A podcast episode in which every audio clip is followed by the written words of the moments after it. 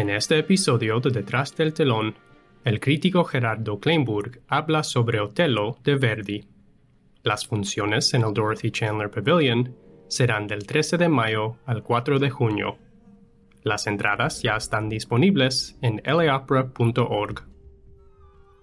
¿Qué tal, amigos de la LA Opera? Soy Gerardo Kleinburg y quiero darles la bienvenida a este podcast a propósito del Otello de Giuseppe Verdi para muchos la cima de la ópera italiana, para muchos también la gran culminación junto con el Falstaff de toda la carrera de uno de los más grandes compositores de ópera de todos los tiempos. ¿Por dónde empezar a ubicar esta partitura, esta obra extraordinaria? A mí me parece que sería interesante empezar por hablar del hombre que escribe Otelo.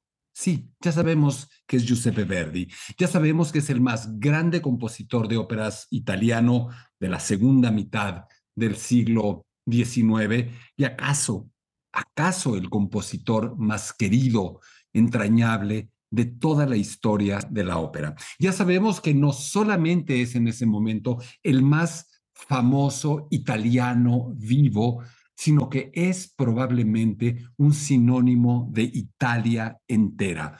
Verdi es Italia, Italia es Verdi. La cultura italiana es ópera y Verdi es la ópera italiana. Italia es ya una nación, ha logrado constituirse como una monarquía constitucional.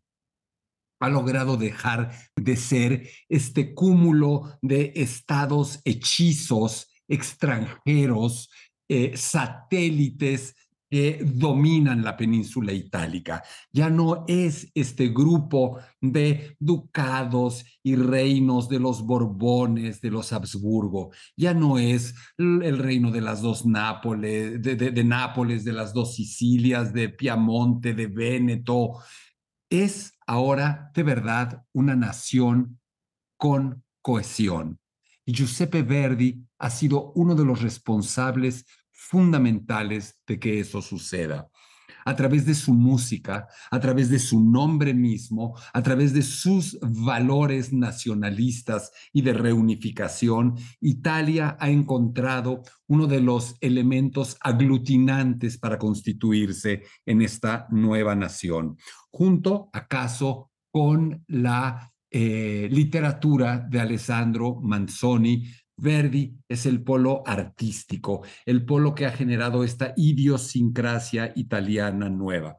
Por supuesto, está también el movimiento político. Está Garibaldi, está Cavour, está Victorio Emanuel II, todas estas figuras que han, en efecto, logrado esta unidad de la que hablamos. Pero decíamos que Verdi es también, por supuesto, y antes que nada, un hombre, un individuo. ¿Quién es este Verdi al que de una manera que él mismo no entiende, se le provee esta idea de regresar a la ópera en 1878.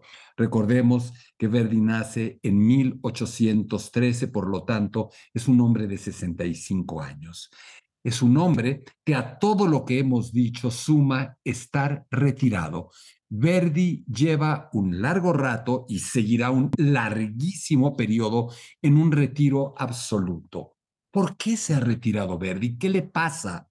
¿Está cansado físicamente? Para nada. Es un roble. Es un roble que trabaja si me permiten el término, como un animal de carga en su finca de Santa Ágata, en esta larguísima extensión de tierra cerca del río Po, donde cultiva, donde hay ganado, donde es un auténtico terrateniente preocupado por nuevas técnicas agrarias, preocupado por el sindicalismo, por apoyar, por darle justicia y seguridad social a sus trabajadores.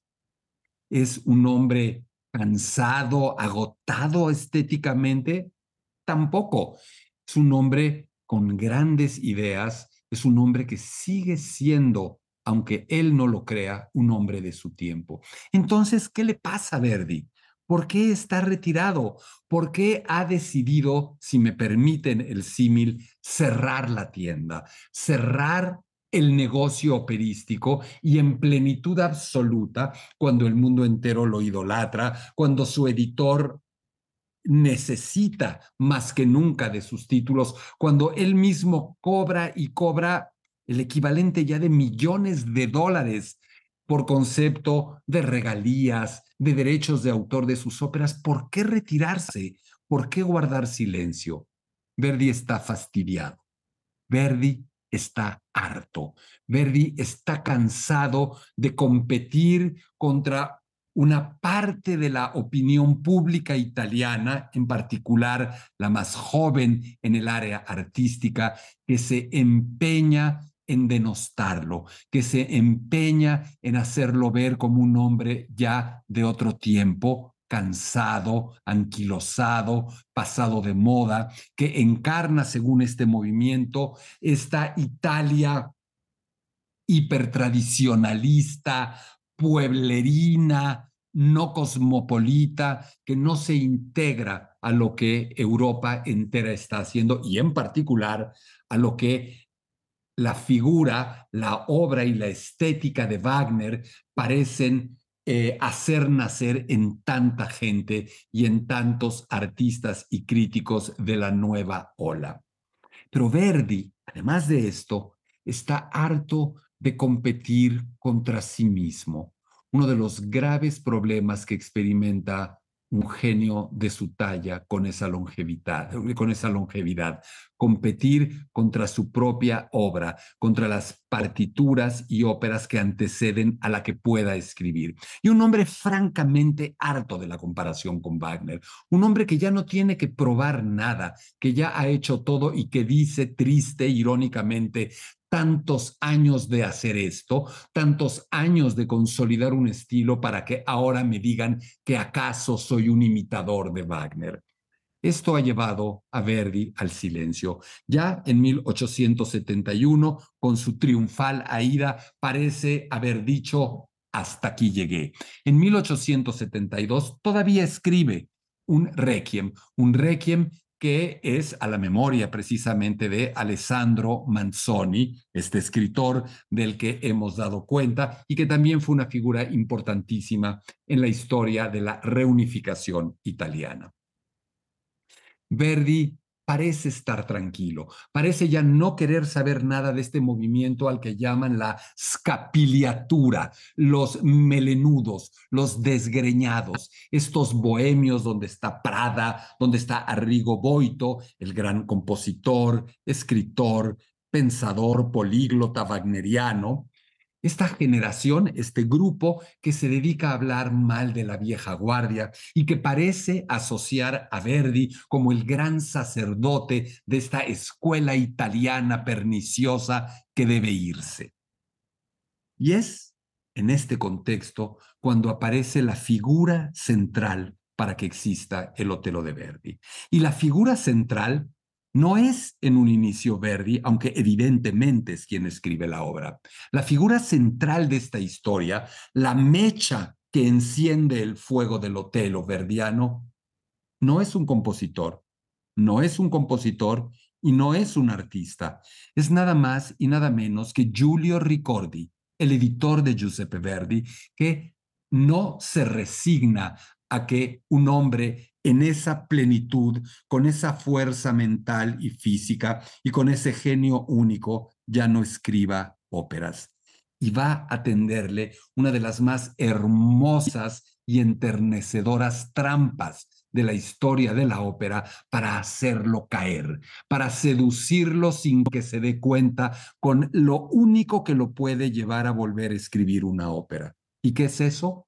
El amor infinito la religiosidad, por llamarla de alguna manera, que Giuseppe Verdi expresa, profesa hacia William Shakespeare, su verdadero Dios. Recordemos que Verdi en su habitación tiene muy pocos libros. Su libro de cabecera, su Biblia, entre comillas, de buró, no es la Biblia. Verdi es agnóstico y acaso ateo la Biblia de Verdi son las obras completas de William Shakespeare, este máximo compendio dramatúrgico de la condición humana, esta obra suma teatral que encierra al ser humano entero, todos los personajes, todas las emociones, todos los conflictos están ahí y Verdi lo sabe y Verdi lo estudia.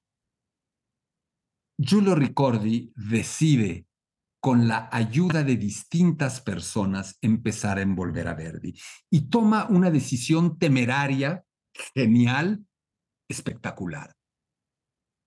Convencer a Arrigo Boito, hasta hace poco enemigo abierto de Verdi, de que empiece a colaborar con Verdi y a Verdi de que empiece a colaborar con Boito, revisando obras como el Don Carlo, revisando obras juntos como el Simón Bocanegra. Finalmente, las asperezas entre Verdi y Boito se liman y Boito termina aceptando, reconociendo y mostrando que es un auténtico verdiano.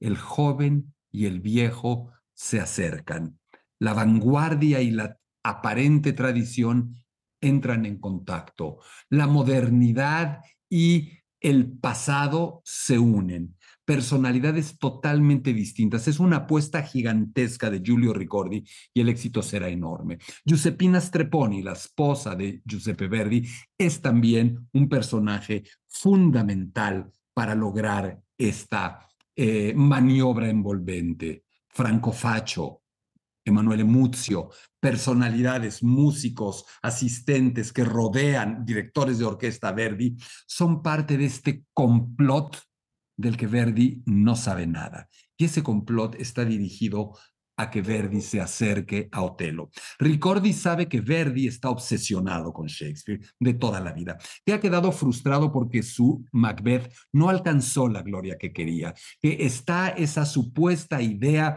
esa supuesta ópera sobre Rey Lear, King Lear, que aparentemente pudo haber empezado, quemado, destruido, no lo sabemos bien. Sabemos que Verdi está comisionando, está, está pidiéndole a un pintor amigo suyo que escriba, que pinte eh, cuadros sobre temas shakespearianos y en particular sobre el Otelo y en particular sobre la figura de Yago, que resulta ser para Verdi la más atractiva de esta historia. Así empieza estas reuniones, Ricordi, en las que habla de manera críptica con estos eh, hombres y mujeres con los que está, entre comillas, conspirando para envolver a Verdi, habla de el chocolate, habla de el cacao para aludir a la tez, para aludir al color de la piel del personaje que quiere Verdi escriba. Y poco a poco empieza a mostrarse cada vez más abiertamente la idea hasta que una buena tarde Ricordi y Boito llegan a casa de Verdi con un libreto, un libreto en el que Boito ha reducido, transformado en ópera una obra majestuosa, mayúscula y de gran envergadura y extensión como es el Otelo. Verdi se muestra lo más reticente que puede, se queda con el libreto y dice que ahí lo dejen, que no lo verá, que no va a volver a la ópera, pero estamos seguros de que más tardaron en salir Boito y Ricordi de, las, eh, de los aposentos en Santa Ágata de Giuseppe Verdi que el compositor en lanzarse de bruces sobre el manuscrito, leerlo y quedar auténticamente fascinado.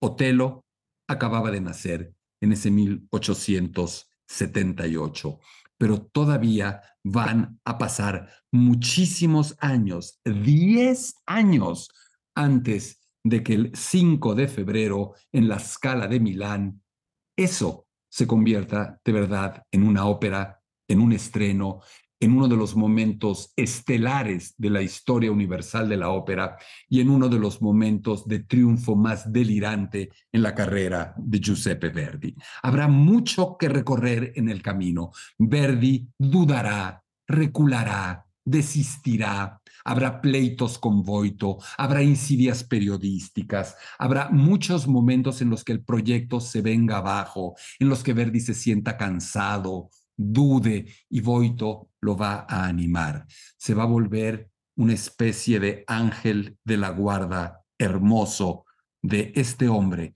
al que tanto atacó y del que ahora es verdaderamente una suerte de soldado, una suerte de asistente. Boito se entrega en cuerpo, alma, intelecto y cabeza a este compositor para ofrecerle algo único. A través de este libreto, Boito va a llevar a Verdi, lo va a inducir, lo va a encauzar por un nuevo camino. Es muy importante recordar que un libreto determina de manera casi definitiva el estilo de una ópera. ¿Cómo va a estar escrito? ¿Qué tramas o subtramas habrá? ¿Cómo definirá los personajes? ¿Cómo va a editar? Hacer un Otelo de Shakespeare integral en ópera duraría 30 horas, 40 horas. Es gigantesco. Hay que podarlo, hay que editarlo de una manera extrema. ¿Cómo va a estar versificado? ¿Va a generar dúos? no va a generar dúos, va a haber coros, va a generar más bien una suerte de diálogo permanente.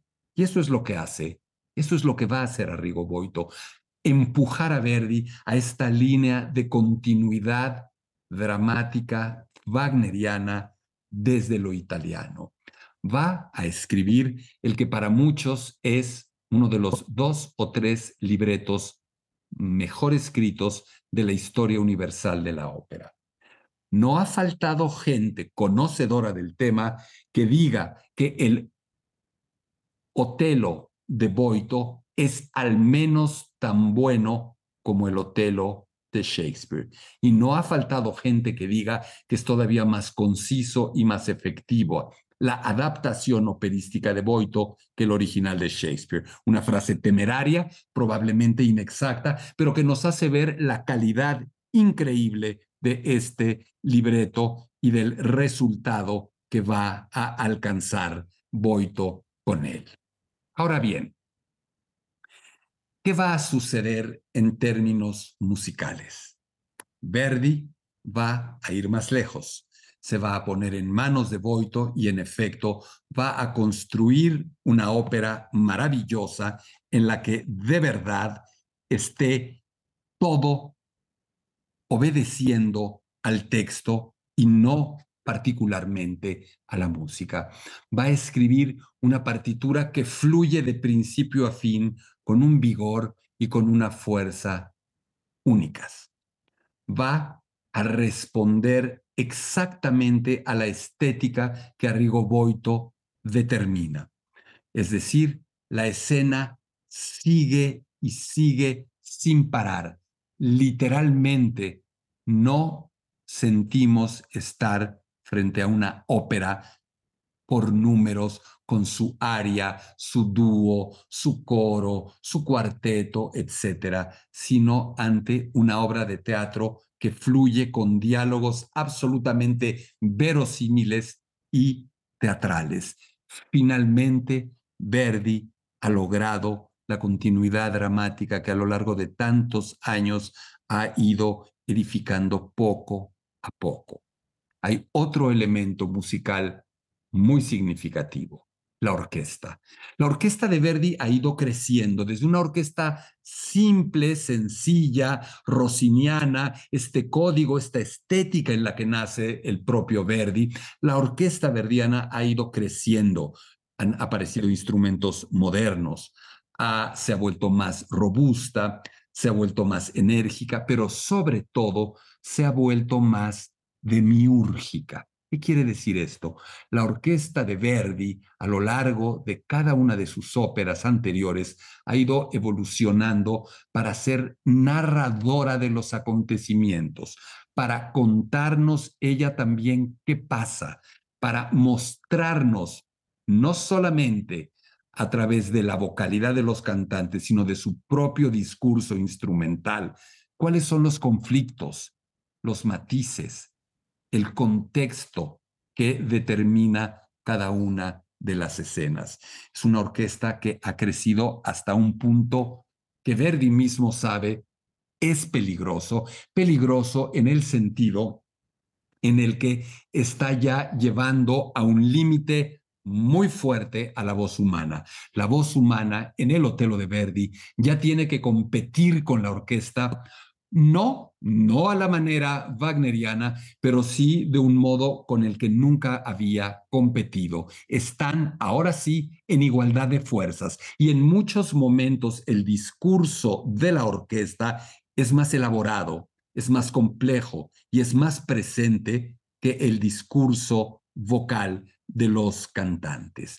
Hay también otro elemento significativo, el uso de motivos, de motivos recurrentes más que conductores. No, no estamos hablando de la técnica del leitmotiv wagneriano, eso sería un despropósito, pero sí estamos hablando de una técnica nueva en Verdi, nueva en tanto no la había usado con esa asiduidad, en la que distintos elementos musicales, melódicos, armónicos, tímbricos, orquestales, reaparecen para dar unidad, para hacernos ver que la alusión de Otelo a un beso de Desdémona tiene que ver con momentos iniciales de la ópera y que va a aparecer una y otra vez. Ahora bien, además de este elemento de los motivos recurrentes, casi conductores,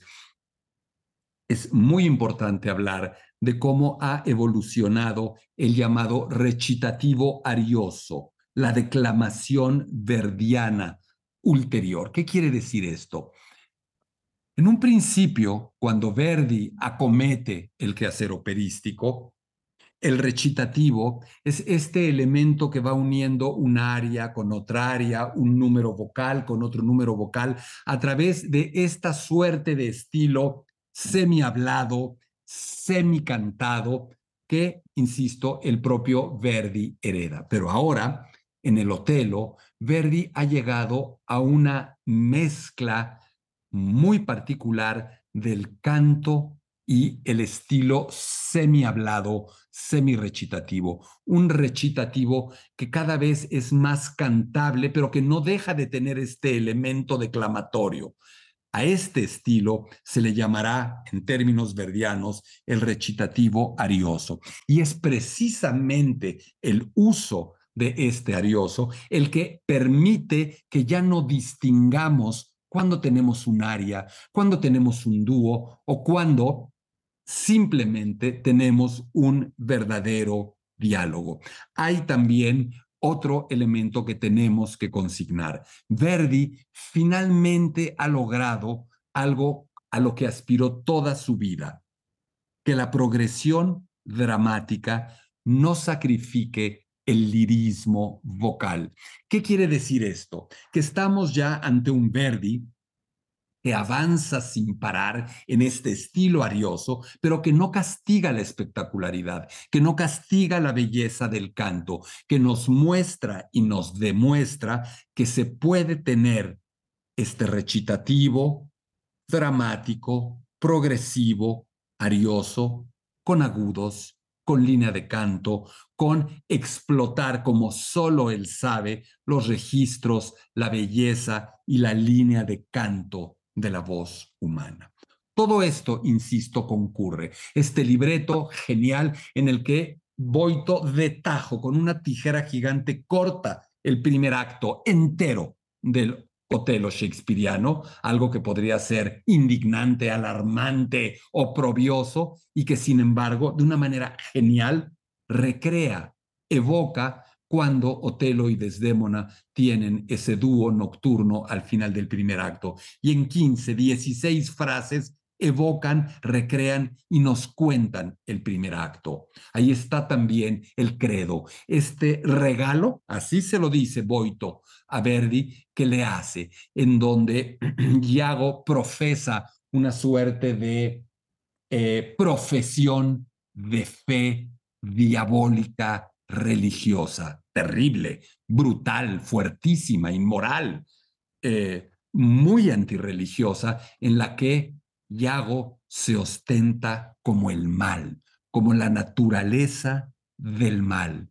Este personaje de Otelo que se va viendo cada vez más envuelto, cada vez más a merced de su propia debilidad, de sus complejos raciales, del complejo de saberse tantísimos años más viejo que Desdémona. Y por supuesto, la ingenuidad de Desdémona, exasperante para algunos, increíble para otros, desgarradora para muchos. Este personaje bueno que no puede entender que su esposo haya enloquecido de tal manera. Y llegamos así al momento cimero, al 5 de febrero de 1888, este momento en el que finalmente el Otelo de Verdi se estrena en la Scala de Milán. Es un acontecimiento sin parangón. Italia entera se ha paralizado por ello, Milán entero, todo el mundo quiere asistir a esa función. Críticos, colegas, compositores de todo el planeta quieren ir. La demanda de boletos es tan grande que debe ponerse una parte del boletaje eh, a la venta en la bolsa de valores. El centro de todo Milán se cierra. Es un día de fiesta. Es un acontecimiento nacional. Verdi se ha reservado el control completo sobre el elenco, los ensayos, eh, la parte musical. Eh, cada detalle ha sido supervisado por él. Y se llega a ese estreno, se llega a ese momento en el que el público asiste al regreso triunfal del viejo más joven de la historia de la ópera. Este hombre de casi 75 años que llega hecho un huracán, un volcán en erupción desde las primeras notas del Otelo y que no suelta al espectador a lo largo de este drama concentrado de una manera increíble, súper poderosa. El público enloquece. Verdi tiene que salir incontables veces durante la función a recibir aplausos y al final sucede algo extraordinario, algo que nunca había pasado en la historia de la ópera. Verdi decide salir al escenario a recibir el aplauso final terminada la función de la mano de Arrigo Boito, su libretista. Verdi está diciendo por primera vez en la historia de la ópera y desde un escenario como compositor que la ópera no es solo suya, que esa ópera es tan de Giuseppe Verdi como de Arrigo Boito, lo cual es totalmente cierto. Salen del teatro y sucede algo todavía más increíble. Giuseppina Streponi, la esposa de Verdi, Arrigo Boito y el propio Verdi suben al carruaje que los llevará al Hotel Milán. Antes de arrancar, el público delirante que literalmente quiere arrancarle un guante, el sombrero a Verdi, en un ataque de histeria colectiva, desengancha el carruaje de los caballos y literalmente se va alternando el público, el pueblo milanés, para sobre sus hombros, con su propio esfuerzo físico, ir jalando ese carruaje y llevar a Verdi hasta su hotel. En el hotel, Verdi subirá al balcón, saldrá a dar las gracias, miembros de la orquesta, del coro de la escala, irán a hacer una suerte de verbena popular con música de Verdi frente a este hombre que no puede creer lo que ha visto. Verdi se va a despedir de mano de cada uno de los músicos de la escala. Verdi piensa que ahora sí es el final que con este Otelo de verdad ha terminado. Pero no es el caso. Vendrá ahora una nueva conspiración, una nueva emboscada, una nueva propuesta en la que Arrigo Boito le va a decir que hay más Shakespeare todavía por hacer, que les queda un nuevo y último intento. Ese será ni más ni menos que Falstaff, basado en las alegres comadres de Windsor de William Shakespeare y en parte del Enrique IV y del Enrique V también de Shakespeare. Una comedia increíble, una comedia con la que Shakespeare le da a Verdi el material para su obra final, para su testamento, para mostrarnos esta, este equilibrio, esta dupla en la que por un lado tenemos la tragedia extrema del Otelo y esta comedia acaso sabia que fue el Falstaff. Con esto, amigos, creo que podemos terminar este retrato de nuestro Otelo verdiano y asegurarles que la función que verán con la LA Opera será verdaderamente una delicia y una manera de constatar cómo Verdi alcanzó la gloria extrema. Las funciones en el Dorothy Chandler Pavilion serán del 13 de mayo al 4 de junio. Las entradas ya están disponibles en laopera.org. Si te ha gustado escuchar Detrás del telón, no te pierdas un episodio. Suscríbete y deja un comentario en Apple Podcasts, Spotify o cualquier plataforma que uses. No olvides compartir este podcast con tus amigos en Twitter y Facebook. Nos vemos en la ópera.